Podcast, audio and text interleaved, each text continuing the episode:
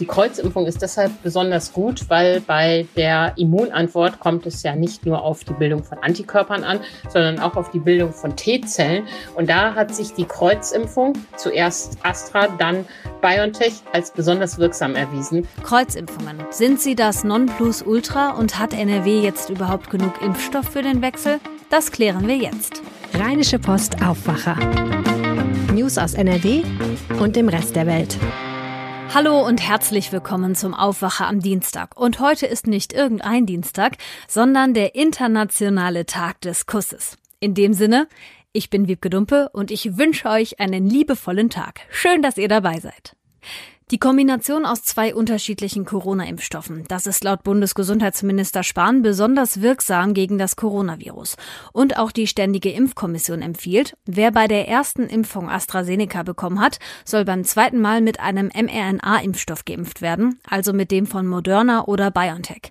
Auch in Nordrhein-Westfalen soll die sogenannte Kreuzimpfung angewendet werden, und zwar ab sofort. Das klappt in manchen Kommunen schon ganz gut, bei anderen gab es Probleme. Antje Höning ist bei der Rheinischen Post Expertin fürs Thema Impfen und jetzt zu Gast im Aufwacher. Hallo Antje. Hallo Wiebke. Sind Kreuzimpfungen jetzt wirklich das Nonplusultra, also sogar besser als zweimal BioNTech oder zweimal Moderna? Also zweimal BioNTech oder Moderna ist ja schon sehr gut, sowohl bei der Verhinderung der Krankheiten, Infektion überhaupt, als auch bei der Verhinderung von schweren Verläufen. Und auch AstraZeneca wirkt vor schweren Verläufen. Das muss man den Leuten immer wieder sagen. Aber die Kreuzimpfung ist deshalb besonders gut, weil bei der Immunantwort kommt es ja nicht nur auf die Bildung von Antikörpern an, sondern auch auf die Bildung von T-Zellen. Und da hat sich die Kreuzimpfung, zuerst Astra, dann BioNTech als besonders wirksam erwiesen. Dann es ist dort sogar mehr T-Zellen gebildet werden als bei zweimal BioNTech. T-Zellen sind diese Zellen, die die infizierten menschlichen Zellen aufspüren und zerstören und so eine Verbreitung des Virus verhindern wollen. Die Ankündigung mit der Kreuzimpfung, die kam ja vor dem Wochenende und das war ja doch recht plötzlich. Wie gut konnten denn die Praxen und Impfzentren in Nordrhein-Westfalen eigentlich zum Wochenstart darauf reagieren? Ja, die Hausarztpraxen und auch die Impfzentren sind davon kalt erwischt worden. Schon Spahn konnte ja am Freitag seinen Ärger kaum unterdrücken über die ständige Impfkommission, die, die das so schnell und überfallartig gemacht hat. Und auch in Nordrhein-Westfalen waren die Reaktionen entsprechend. Zum Beispiel aus Köln wurden Probleme gemeldet gemeldet. Da haben die Menschen, die sich am Freitagmorgen zu ihrem AstraZeneca-Zweitimpfungstermin eingefunden haben, zunächst am Freitagmorgen noch kein BioNTech oder Moderna bekommen können. Dort hat man auf die genaue Ansage gewartet. Inzwischen ist das dort erledigt. Außerdem hat es auch wohl Menschen gegeben, die genau wussten, in ihrer Praxis können sie die Zweitimpfung noch nicht bekommen, weil der Arzt noch keinen Impfstoff hat ähm, und es im Impfzentrum versucht haben. Auch das war zunächst noch nicht möglich. Die Stadt Köln sagt, vereinzelt haben dort Menschen abgewiesen werden müssen. Inzwischen hat man da nachgezogen. Jetzt können sich also auch Menschen, die beim Hausarzt äh, aus den erklärten Gründen nicht landen können, auch im Impfzentrum melden. Aber nächste Woche ist es auch beim Hausarzt, wird es besser laufen. Die müssen ja bis Dienstag, also heute, bestellen. Gab es dann auch Regionen oder Städte, wo es extrem gut gelaufen ist? Ja, also Aufregung würde ich sagen, war überall, was ich ähm, bei meinen Telefonaten gestern so gehört habe. In Düsseldorf oder im Rheinkreis Neuss hat man aber versprochen, jeder, der switchen will bei seinem Zweitimpfungstermin, kann das auch tun. Auch für den Kreis Kleve äh, habe ich das erfragt und dort ist man auch zuversichtlich. Mhm. Lass uns doch mal ganz konkret auf diejenigen schauen, die jetzt betroffen sind. Also Sie dürfen sich ja jetzt aussuchen, ob Sie mit AstraZeneca ein zweites Mal geimpft werden oder eben BioNTech oder Moderna nehmen. Stellen wir uns jetzt vor, ich will das machen. Wie muss ich vorgehen? Ja, wenn du einen Termin im Impfzentrum hast, dann sollte es jetzt möglich sein, dass du einfach hingehst äh, und bei der Anmeldung dort sagst, ich möchte nicht AstraZeneca, ich möchte BioNTech oder Moderna haben und dann läuft das.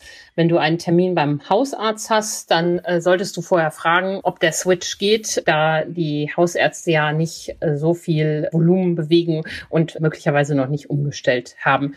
Hinzu kommt das Problem, dass in einem Fläschchen AstraZeneca-Impfstoff zwölf Dosen sind. Das äh, macht das ganze Geschäft auch schwierig, wenn der Hausarzt zum Beispiel zwei Leute mit AstraZeneca beglücken will, aber den Rest nicht los wird, müsste er den äh, wegkippen. Also beim Hausarzt würde ich sagen, anrufen vor dem Zweitimpfungstermin beim Impfzentrum einfach hingehen. So jedenfalls ist auch klar die Ansage des Landes, die Impfzentren müssen es jetzt anbieten.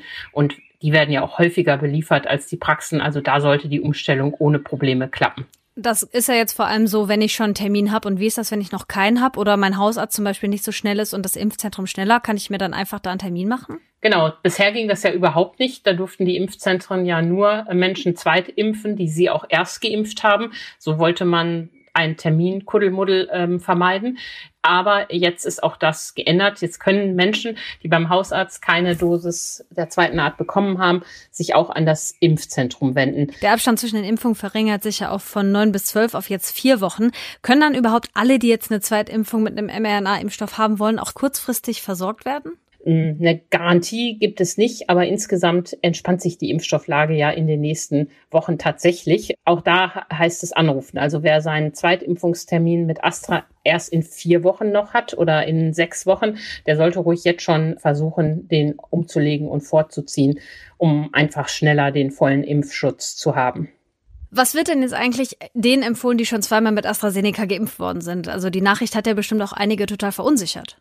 Absolut. Auch bei uns haben sich viele Menschen gemeldet, die sehr verunsichert sind. Denen kann man sagen, dass AstraZeneca aber weiterhin auch ein ordentlicher Impfstoff ist und auch, dass sie einen guten Schutz haben. Die wichtigste Zahl hierzu, auch AstraZeneca schützt vor schweren Verläufen bei der Delta-Variante zu 92 Prozent. Bei BioNTech sind es 96 Prozent. Zur Wahrheit gehört dazu, dass AstraZeneca vor der Ansteckung an sich nicht so gut schützt wie BioNTech. Ähm, das ist bedauerlich, aber es sind auch über 60 Prozent. Also von daher müssen die Menschen sich da keine Sorgen machen und können auch sagen, wir haben einen guten doppelten Impfschutz. Also wird nicht geraten, dass alle, die jetzt zweimal mit Astra geimpft worden sind, äh, sich eine BioNTech-Impfung hinterherholen?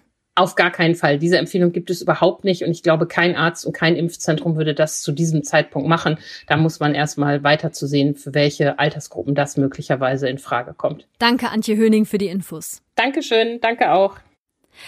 So, und jetzt geht's zurück in die Schulzeit. Was habt ihr in der Schulzeit für ein Praktikum gemacht? Ich habe mein allererstes Praktikum beim Landestheater Burghofbühne in Dienstlaken gemacht.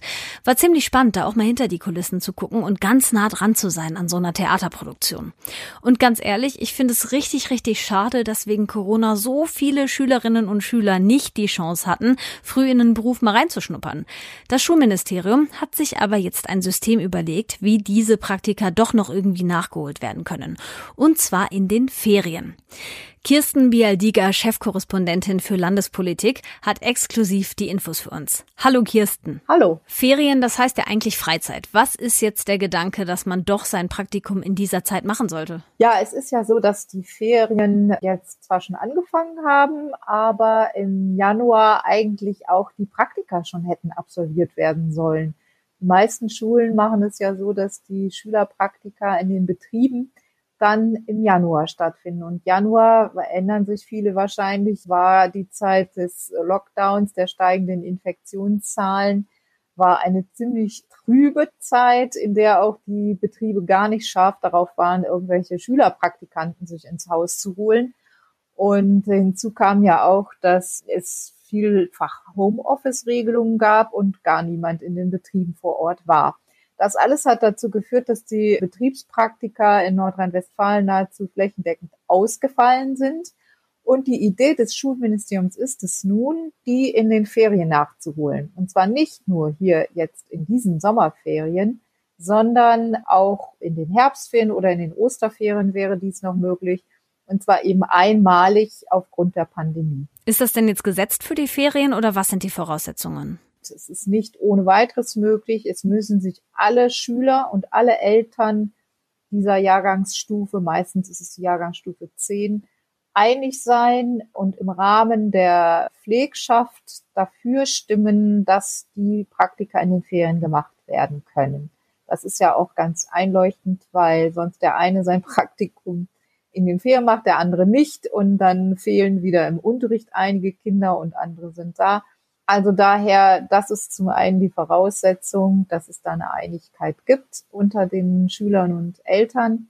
Und die Schüler müssen auch schon in der Schule entsprechend vorbereitet worden sein. Das Ganze läuft ja in Nordrhein-Westfalen im Rahmen der Berufsorientierung der Klasse 9 und 10. Der Hintergrund ist, dass man eben Schülern auch während der Schulzeit schon die Gelegenheit geben möchte, mal in den Arbeitsalltag hineinzuschauen und äh, zu schnuppern und sich auch zu überlegen, in welche Richtung es gehen könnte und die Ideale abzugleichen mit der Realität. Und da sagt die Schulministerin, äh, wir wollen jetzt die Schüler nicht in diese Praktika reinstolpern lassen, sondern wenn Sie das in den Ferien machen wollen, dann muss das vorher schon vorbereitet worden sein. Ganz konkret heißt das aber, für die jetzigen Ferien ist das schon zu spät, denn die Kinder und Jugendlichen sitzen ja jetzt nicht mehr in der Schule. Ja, in den meisten Fällen würde, werden die Sommerferien nicht mehr dafür in Frage kommen, aber möglicherweise sind ja einige so flexibel und schaffen das noch. Das ist nicht ganz einfach. Das ist auch die Hauptkritik der Landeselternschaft der Gymnasien jetzt, dass sie sagen, grundsätzlich finden wir die Idee ja ganz gut, aber es kommt zu spät, es ist zu kurzfristig. Das wird schwierig sein, das noch für die Sommerferien in äh, die Realität umzusetzen. Da ist sicher was dran. Nun haben die erst angefangen. Vielleicht findet der eine oder andere noch in den Schulen einen Schulleiter, der ihm da Auskunft geben kann oder die Eltern und Schüler können sich vielleicht online abstimmen, aber es ist wird wahrscheinlich kaum mehr möglich sein, da gebe ich dir recht, das in den Sommerferien noch hinzubekommen. Okay, das heißt, sämtliche Eltern und Schülerinnen und Schüler müssen dem System jetzt zustimmen. Und es gibt ja auch noch die Lehrerinnen und Lehrer, die ja auch möglicherweise ihre freie Zeit opfern müssen. Bei mir war es zum Beispiel so, dass eine Lehrerin während des Praktikums auch zu Besuch gekommen ist.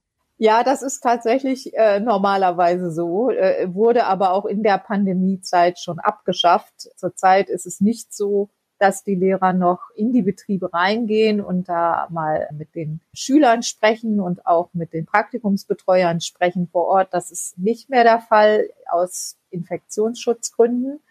Das, diese Praktika dauern ja mindestens zwei Wochen.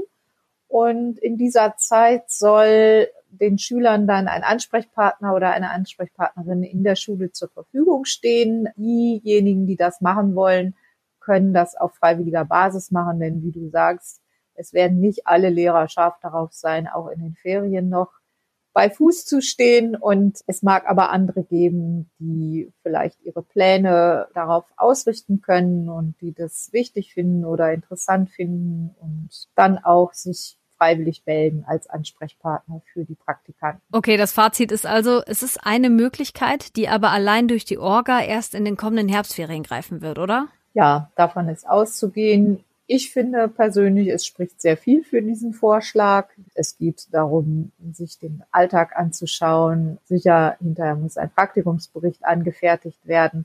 Aber ich glaube, die meisten werden auch ganz froh sein, wenn sie was vorhaben und wenn sie auch ein bisschen Struktur haben in den Ferien und dann auch in die Betriebe gehen können und mal einen anderen Alltag haben als nur vor dem Computer. Kirsten Bialdiger über Schülerpraktika in den Ferien. Vielen Dank. Ja, gerne. Und die aktuellen Meldungen aus der Landeshauptstadt, die kommen jetzt von Antenne Düsseldorf. Ja, das ist richtig. Hallo aus der Antenne Düsseldorf Redaktion in den Shadow Arkaden. Ich bin Philipp Klees und das sind unsere Themen an diesem Dienstag. Im Vergleich aller Städte und Kreise in Deutschland liegt Düsseldorf bei der 7-Tage-Inzidenz auf Platz 13 und zwar mit einem Wert von aktuell 12,9. Er ist im Vergleich zum Vortag leicht gesunken, auch weil die Zahl der Neuinfektionen wieder gesunken ist. Dem Robert-Koch-Institut wurden drei Neuinfektionen innerhalb eines Tages gemeldet. Außerdem gibt es zwei weitere Todesopfer zu beklagen. Seit März vergangenen Jahres sind damit 429 Düsseldorferinnen und Düsseldorfer an den Folgen ihrer Infektion gestorben.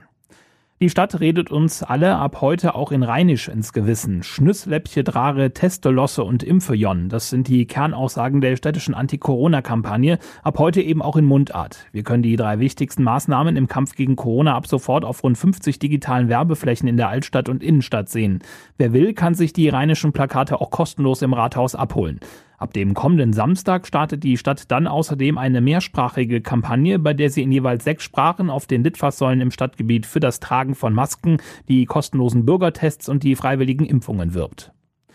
Radfahrer und Fußgänger sollen sich demnächst am Rheinufer weniger oft in die Quere kommen. Die Stadt baut nach den Sommerferien den Radweg am Josef-Beuys-Ufer in Höhe der Tonhalle aus. Das wird rund eine Million Euro kosten. Noch gibt es dort einen gemeinsamen Rad- und Fußweg, eine Art Nadelöhr zwischen der Rheinuferpromenade und der Rheinterrasse. In Zukunft haben Radfahrerinnen und Radfahrer dort ihre eigene 2,50 Meter breite Spur. Sie wird mit rotem Asphalt angelegt. Die Bauarbeiten dafür starten Mitte August. Der Straßenraum wird dort neu aufgeteilt. Außerdem werden an der Oberkaster Brücke die Radwege ins Linksrheinische und zur Altstadt besser angebunden. Der Autoverkehr soll darunter nicht zu leiden haben, heißt es von der Stadt. Für viele Fans ist das die Rückkehr ins zweite Wohnzimmer. Am 17. Juli, also am Samstag in einer Woche, dürfen die Fortuna-Fans wieder ein Spiel in der Arena sehen. Dann plant der Verein dort die offizielle Saisoneröffnung. Und nach aktueller Planung dürfen unter Einhaltung der Abstands- und Hygienebedingungen wieder bis zu 18.000 Zuschauer in die Arena. Und die bekommen auch ein Testspiel zu sehen. Es ist das letzte vor dem Saisonstart. Und zwar gegen den belgischen Erstligisten Ut Hervele Leuven. Karten gibt es heute ab 16.30 Uhr in den Fanshops, im Online-Shop oder per Telefon. Alle Infos dazu stehen auch bei den Nachrichten auf antennedüsseldorf.de. Die neue Saison startet für die Fortuna dann am 25. Juli mit einem Auswärtsspiel in Sandhausen. Die Antenne Düsseldorf Nachrichten nicht nur im Radio und hier im Aufwacher Podcast, sondern rund um die Uhr auch online auf unserer Homepage antennedüsseldorf.de. Und das hier ist heute auch noch wichtig. Im Prozess wegen schweren sexuellen Missbrauchs von Kindern in Münster wird heute am Landgericht Münster das Urteil erwartet. Hauptangeklagter ist der 28-jährige Adrian V. Er soll seinen mittlerweile elf Jahre alten Ziehsohn mehrfach sexuell missbraucht, vergewaltigt und anderen Männern zugeführt haben. Mit ihm sind noch drei weitere Männer angeklagt, die gemeinsam im April vergangenen Jahres den elfjährigen sowie einen weiteren fünfjährigen Jungen mehrfach missbraucht haben sollen. Die Mutter des soll von den Taten gewusst haben und muss sich deshalb wegen Beihilfe verantworten. Mit dem Urteil endet nach über 50 Verhandlungstagen das Hauptverfahren im Missbrauchskomplex Münster. Und zur vollen Transparenz, wir hatten fälschlicherweise schon gestern über die Urteile gesprochen, sie werden aber erst heute erwartet. Hoher Besuch heute in Berlin. Der niederländische König Wilhelm Alexander und Königin Maxima sind zu Gast im Bundestag. Am Morgen werden sie von Bundestagspräsident Wolfgang Schäuble empfangen. Am Mittag hält der König dann eine Rede im Bundesrat. Danach ist ein Gespräch mit Bundeskanzlerin Angela Merkel im Kanzleramt angesetzt und am Abend findet ein Konzert im Berliner Konzerthaus statt. Dazu wird auch Bundespräsident Frank-Walter Steinmeier erwartet. Wie geht es den Städten und Gemeinden während der Corona-Krise eigentlich finanziell? Darum geht es im kommunalen Finanzreport 2021. Die Bertelsmann Stiftung stellt heute die Ergebnisse der Studie vor. Darin wird unter anderem beleuchtet, wie Hilfsprogramme von Bund und Ländern gewirkt haben und wie die kommunalen Haushalte aufgestellt sind. Der Bericht wird alle zwei Jahre veröffentlicht. Und so wird das Wetter in Nordrhein-Westfalen. Der Tag startet stark bewölkt, zwischendurch kommen teilweise kräftige Schauer runter, örtlich sind auch Gewitter möglich. Am Nachmittag lockert es von Westen her auf und es bleibt trocken. Maximal 25 Grad sind heute drin. Morgen dann überwiegend trocken, lokal kann es mal kurz regnen, das Ganze dann bei 23 bis 26 Grad. Das war der Aufwacher heute mit Wiebgedumpe. Schön, dass ihr dabei gewesen seid. Und wenn es euch gefallen hat, dann schickt die Folge doch gerne an eure Freunde. Ich sag Tschüss und bis bald. Mehr Nachrichten aus NRW gibt's jederzeit auf RP Online. rp-online.de